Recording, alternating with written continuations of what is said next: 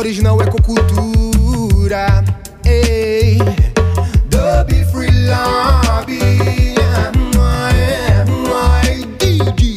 O Soladonhão, tão conhecido pelas exposições do Museu de Arte Moderna e pela concepção de Lina Bobardi, há tempos, você sabe, vem virando um espaço onde circulam várias expressões artísticas, incluindo o dub, pois o dub no Man, que é tocado pelo Ecocultura, é um desses projetos que vem ocupando o local e vai ter uma edição caprichada nesse fim de semana. O Ecocultura tem à frente o produtor musical Danilo Japa, tem a participação do fotógrafo e artista visual Márcio MFR e o DJ e produtor musical Dudu Caribe, com quem eu converso agora. Dudu Caribe, muito obrigado por atender a educadora. Boa tarde. Salve, salve.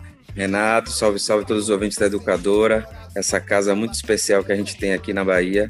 É um prazer falar com vocês, ainda mais sobre esse assunto que a gente está trabalhando, que está ficando muito bonito lá no MAN.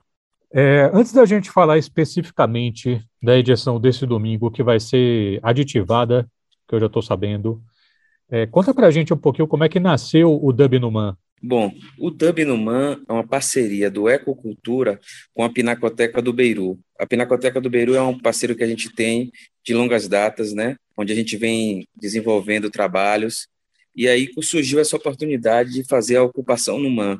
O MAN iniciou uma série de residências artísticas e convidou a Pinacoteca do Beiru. E a Pinacoteca do Beiru, como ela já é vanguardista nesse tipo de ação, ela propôs ao MAN mais uma ação de vanguarda, né? E sugeriu da, fazer um baile durante esses meses de ocupação. Aí a gente foi lá e apresentou o projeto, eles aceitaram. E aí, na verdade, é uma parceria né, entre a Pinacoteca, que é a nossa grande anfitriã, que recebe a gente sempre de braços abertos, e o próprio MAN, né? Então faz parte da, do projeto de residências do MAN. E como é que vai ser a edição desse fim de semana? Essa é a terceira edição e o encerramento, né? A gente começou em novembro Aí tivemos uma edição em novembro, tivemos uma edição em dezembro, e aí agora nós temos essa edição para encerrar esse momento, né? Então a gente vai contar com a participação de todas os outros dois dos outras duas semanas que a gente teve, a gente vai contar com todos os artistas que a gente que participaram. É uma celebração, né? Como a gente pensou na questão do encerramento e todas as pessoas que participaram, a primeira resposta que a gente tinha era: eu quero participar do próximo, velho. Qualquer coisa me chame. Então a gente resolveu a, organizar de uma forma que a gente celebrasse junto, né? Porque isso é um grande projeto de parceria, né? Assim como a Pinacoteca foi parceira da gente, os nossos convidados são nossos parceiros, né? É um projeto que não tem custeamento nenhum, é todo feito com recursos próprios e os, os nossos convidados, eles abriram mão de cachê, de qualquer tipo de remuneração, simplesmente por participar, por fortalecer a cena. Então, para a gente ser, achou que poderia ser mais justo com todos, em chamando todo mundo, e aí, nesse agora, a gente vai ter a participação de todos os que participaram nas outras duas edições, que foi Roça Sound de Feira de Santana, Fal Clássico, Denison Dória, Tatiana Trade, Ed Braz, Magnata King Faia e discotecano DJ Pivoman. E, claro, o Ecocultura, né? Que é o anfitrião que recebe, faz, arruma a casa e deixa os meninos confortáveis para poder eles o que eles mais sabem. Maravilha. Estou conversando com o DJ Dudu Caribe, um dos integrantes do Ecocultura. O Ecocultura nasceu durante a pandemia, não foi, Dudu? Isso. Na real, é, eu já vim desenvolvendo um trabalho com Danilo Japa e com o Márcio MFR ao longo dos tempos, né? Mas com a pandemia, a gente sentiu a necessidade de colocar uma assinatura, né? E de intensificar essa questão de trabalhar com a música dub, né? Que é o reggae mas com uma característica um pouco diferenciada, né? A gente dá é uma mixagem ao vivo onde a gente faz as coisas naquele jeito. Então a gente pode tocar a mesma música várias vezes, mas são várias versões diferentes.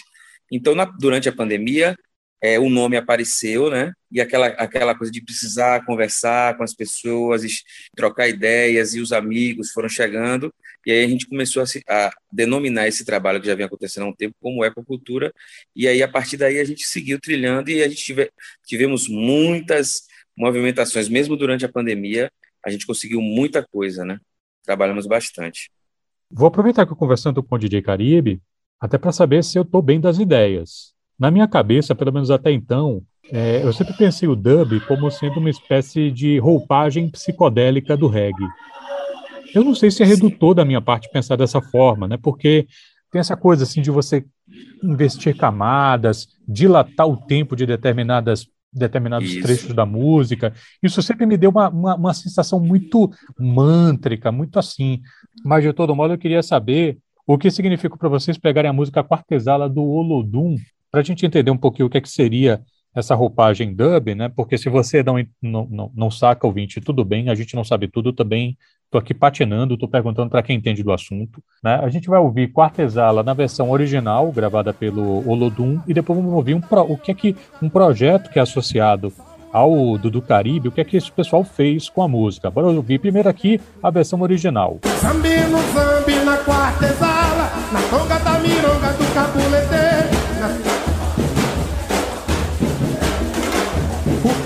querendo dizer? Me diz sim, depois não. Na frente da galera me chama de irmão. Me diz sim, depois não. Na frente da galera me chama de irmão. Agora vamos ver a versão adubada. Zampi no zampi na quartesala, na tonga da mironga do cabulete. Só os mais velhos podem saber o quê? O que eu estou querendo dizer? Me diz sim, frente da galera me chama de irmão. Me diz sim, depois não. Na frente da galera me chama de irmão. Conta pra gente uma, a história dessa versão, Dudu. Bom, antes de contar a história, eu quero dizer que você está correto no seu pensamento. Né? O dub seria um lado psicodélico do reggae. Se a gente for falar de uma forma é, para, a grosso modo, né? Mas caracterizando como manda o figurino, o dub seria o lado B dos discos, ou seja, é um momento aonde aconteceu o que na Jamaica? Era muito difícil gravar um, um compacto, um, 7 polegadas, né? O vinil de 7 polegadas, que era como eles divulgavam os, os artistas. Então eles gravavam um lado a versão e o outro lado vinha somente a versão instrumental da música. O que é que os engenheiros de som, os produtores musicais começaram a, a colocar efeitos e mudar a forma da música. Às vezes o que aparecia piano o tempo inteiro, ele tirava um piano, entrava uma guitarra, ele começa a mexer na estrutura da música. Retira o vocal em um lugar, bota o vocal em outro lugar, e isso surgiu e se tornou uma, uma tendência, né? E as, as pessoas costumam dizer que isso é o início da música eletrônica, né? A música eletrônica, então, para que a gente conhece, começou na ilha jamaicana através do reggae que foi apresentado para todos nós por Bob Marley e aqui no Brasil por Gilberto Gil, Jimmy Cliff, enfim. Quanto à questão do Quartesala, eu tenho um outro trabalho que eu realizo chamado Budas, que é o Bahia Union Dub All Star, que reúne alguns seletores do início do Sound System aqui, alguns amigos que começaram esses estudos sobre Sound System e resolvemos criar um grupo para produzir música e não simplesmente tocar vinil. E aí a gente começou esse trabalho de produção. E em uma dessas músicas apresentadas por DJ Balbino, é, que faz parte do grupo, quando ele apresentou para a gente, a gente conseguiu encaixar a letra do Quartesala do Olodum. E aí, como isso já era uma prática, desde o tempo de Sound System, a gente tentar aproximar as nossas músicas com as músicas que vêm de fora, tanto da Inglaterra quanto da Jamaica, Angola, Gana, sempre tive essa curiosidade de tentar fazer essa ponte. Por quê? Pois nós somos uma cultura diaspórica. Então, a nossa cultura, ela reverbera aqui, mas ela também está reverberando em Londres, ela também está reverberando na Jamaica, no Japão, em todo lugar que tem papel, que tem diáspora, essa troca de oceano, pelo oceano, né, que foi obrigatória e que a nossa, vamos dizer assim, como diz Lázaro Matumbi, a nossa ancestralidade nos mostrou como a gente pode se reconectar então, eu acho que Quartesala é mais uma ideia de mostrar que o que o Olodum vem fazendo aqui, o que o Olodum sempre fez, e é um dos grandes responsáveis por toda essa movimentação do reggae em Salvador, na Bahia, nada mais é do que a gente tentar aproximar culturas que são separadas pelo oceano. Então, quando a gente pega para fazer esse tipo de, de trabalho, essa versão, é uma tentativa de realmente de mostrar que a diáspora está aí, velho que as coisas elas foram espalhadas pelo mundo, mas agora é hora da gente se juntar. E eu acho que o nosso papel nesse momento foi tentar mais uma vez fazer essa ponte, né? E mostrar que, ó, velho, isso que a gente faz aqui é bem próximo àquilo que eles estão fazendo na Jamaica, que aquilo que eles estão fazendo em Londres, tudo é muito interligado. O que divide a gente é um oceano. Mas o oceano que divide, ele também é artéria. E aí, nosso trabalho é tentar colocar isso a, ir o mais longe possível. Por que, que enquanto eu ouço você falar isso, Dudu, eu ouço panafricanismo? É porque tá tudo muito, é tudo muito interligado, velho. Tudo muito interligado. O panafricanismo é um movimento de, de união, né? Juntar os povos africanos, uma África, e a gente ter essa retomada e a gente saber de onde a gente veio e aonde a gente pode ir, né? E um das grandes dos grandes divulgadores dessa desse movimento é exatamente Bob Marley, Peter Tosh e Banuela, né? Quando eles surgem para o mundo, para o mercado pop, eles chegam carregados de símbolos, de cores, o verde, o vermelho e o amarelo, o red, o green, o gold, uma forma da gente exaltar a nossa ancestralidade, né? Da gente buscar esse resgate que eles tentam esconder da gente, eles buscam é, maquiar essa história, e o pan-africanismo ele surge como um, o punho cerrado do, do Pantera Negra, né? É onde a gente fecha a nossa mão e a gente sabe do que, da onde a gente partiu. A gente ter essa referência. Ah, velho, eu sou brasileiro, eu sou brasileiro, claro.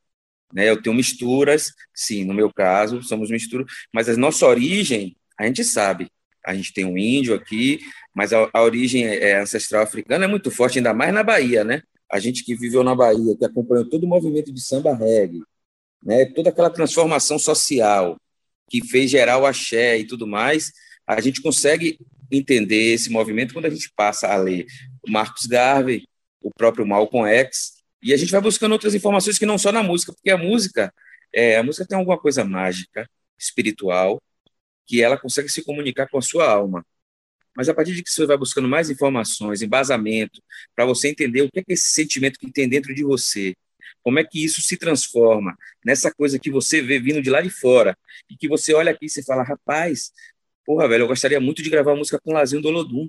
Eu adoraria, pô, Lazinho, ele é um cantor de reggae, irmão, samba reggae, mas ele sabe, ele é um cantor de reggae, seria para mim um prazer ter um cara como Lazinho, um cara como Lazo Matumbi, um cara como Guiguildo Ilê, todas essas referências que para gente para mim, eu digo para você porque eu acho que nós somos contemporâneos, a gente passou por essa, essa, esse liquidificador aí que balançou a gente na década de 90. Então, para mim foi um momento que mudou minha vida radicalmente, sabe, que colocou a música, eu venho, da, eu venho de banda de percussão, depois virei percussionista, e aí a percussão me levou a comprar vinil, o vinil me levou ao reggae, é, música brasileira, depois volto ao reggae, aí descubro as questões do sound system, que era a forma de você ir até onde está a população, ou todo, como já disse Milton Nascimento, todo artista deve estar onde o povo está.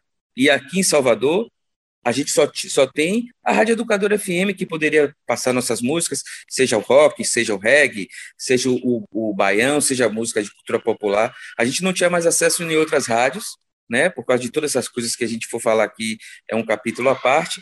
Então, quando eu descubro o Sound System, para mim, eu disse, rapaz, é isso aqui, velho. Eu posso chegar aqui, pegar meu som, levar até o bairro da Paz, ligar meu toca-disco e tocar reggae. Isso eu vou levar minha mensagem.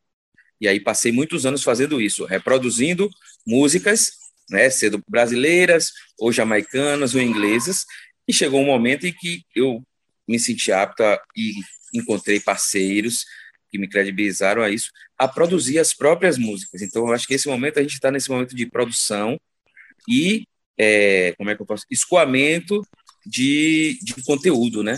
Não simplesmente só sermos reprodutores de música que vem de fora, ou música até mesmo do Brasil. Não se esqueça que a navalha pode te cortar, a navalha pode te cortar. Meu papo é reto, fique esperto que a navalha pode te cortar, pode te cortar. Estou conversando com o Gigi do, do Caribe, ele que ao lado do Danilo Japa, produtor musical, e também do fotógrafo e artista visual Márcio MFR, integra o Ecocultura, que está à frente desse projeto Dubinoman. O Ecocultura tem o seu próprio EP, que é o Foundation. Minha navalha é afiada, corte seco, sobra nada.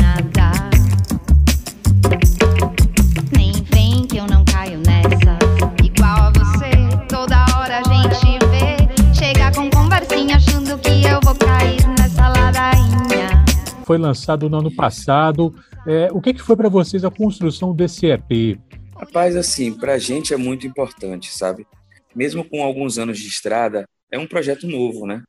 Então a gente poder contar com a participação de Fal Clássico, que é um grande MC da nossa cena aí, Império Raga, Raga de Rua, Denison Dória, que é parceiro também, e colou com a gente, e Tati Trade, que é uma baixista de muito tempo da cena da underground de Salvador, e eles se propuseram a fazer o trabalho, ouviram a música, curtiram, fizeram as versões, e se entregaram à ideia do projeto, para a gente é, é, não tem preço, velho. Se eu tivesse como pagar eles, eu não teria como, porque é de uma, como é que eu posso dizer, de uma contribuição imensa, né? Você começar com um projeto e já estreia com um projeto assim com o pé direito, né? A gente estreou em grande estilo. Só no ano passado a gente participou, você vê um projeto recém-lançado. A gente participou do documentário de Lazo.